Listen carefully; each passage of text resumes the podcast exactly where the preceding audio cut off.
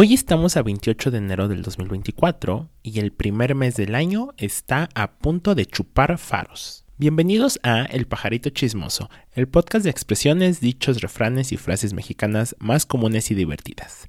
El día de hoy presentamos la expresión chupar faros. Yo soy Alex y si estás aprendiendo español como lengua extranjera, estás en el lugar indicado. Acompáñame en este viaje por la cultura y el lenguaje mexicano.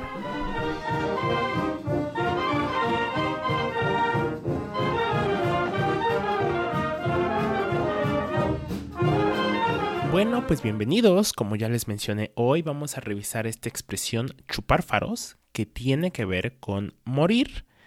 En general, México es un país muy interesante por la manera en que interpreta a la muerte y en cuestión de la lengua no se queda atrás, ya que tiene muchísimas expresiones para hablar de la muerte. Una de ellas es la que vamos a revisar hoy. Por ejemplo, este político ya chupó faros, es decir, ya murió.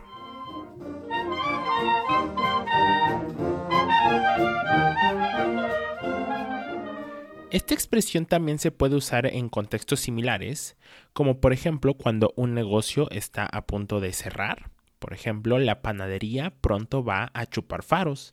Cuando te lastimas gravemente, estaba jugando fútbol y me caí. Yo creo que mi rodilla ya chupó faros. Cuando se descompone un celular o cualquier otro accesorio, mi iPhone ya chupó faros.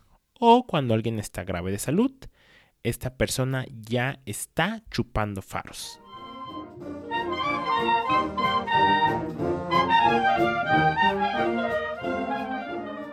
El origen de esta expresión es una historia muy interesante y data de las épocas de la Revolución Mexicana. En ese entonces, la industria de cigarros comenzaba a surgir y en la ciudad de Irapuato, en México, se empezó a fabricar una marca de cigarros llamada Faros. En esta misma época de la Revolución, las facciones que ganaban las batallas solían fusilar a los prisioneros de los bandos que perdían, y cuenta la leyenda que se les otorgaba como última muestra de piedad la oportunidad de fumar un cigarro.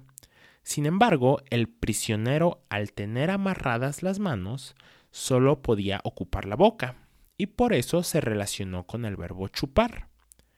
Entonces, cuando alguien preguntaba por una persona y esta persona había sido fusilada, la gente decía, ya chupó faros, y se referían a que efectivamente había muerto mediante un fusilamiento.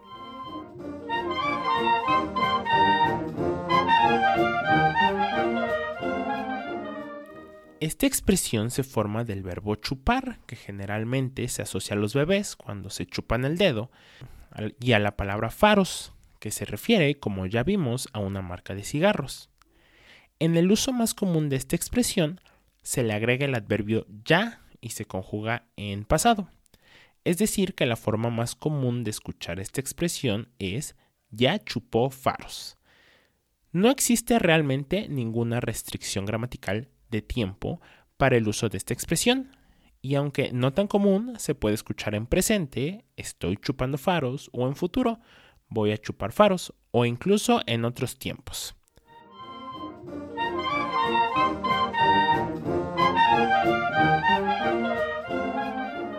Como ya es costumbre, vamos a recurrir a nuestra plataforma favorita para buscar ejemplos de la vida real con esta expresión.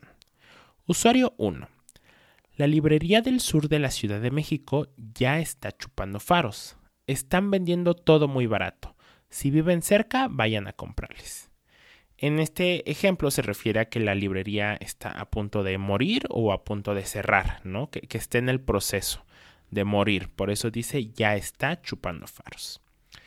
Ejemplo 2. Este ejemplo es chistoso e interesante porque habla de una noticia real y de hecho está informando una noticia en un contexto que pareciera formal. Dice así, que descanse en paz don Jesús Reyes Heroles, que ayer chupó faros. Fue doctor en economía por el Tecnológico de Massachusetts, secretario de Energía de México y embajador ante los Estados Unidos. Como pueden ver, toda, la noticia es un contexto formal, pero incluye la expresión chupó faros, ¿no? Así se refiere de que falleció o de que murió este señor, este político.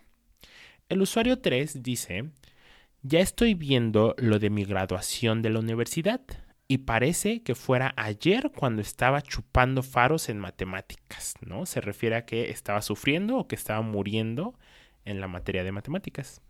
Pero ahora ya está viendo lo de su graduación. Como decíamos, el uso común es en pasado, pero realmente no existe ninguna restricción para usarlo en otros tiempos. Por ejemplo, este usuario dice, dos días más y el 2023 chupará faros. Lo dice en futuro y habla de que el año va a terminar, va a morir, ¿no? El ejemplo 5 dice así, me siento muy mal, es real, probablemente chupe faros hoy, ¿no? E incluso este ejemplo lo usa en subjuntivo, en presente subjuntivo, pero también tenemos otro ejemplo, que es nuestro último ejemplo, donde se usa en subjuntivo pasado. Dice algo así, qué bonito sería que cierto periódico mexicano chupara faros. Es decir, que le gustaría mucho que este periódico muriera, ¿no?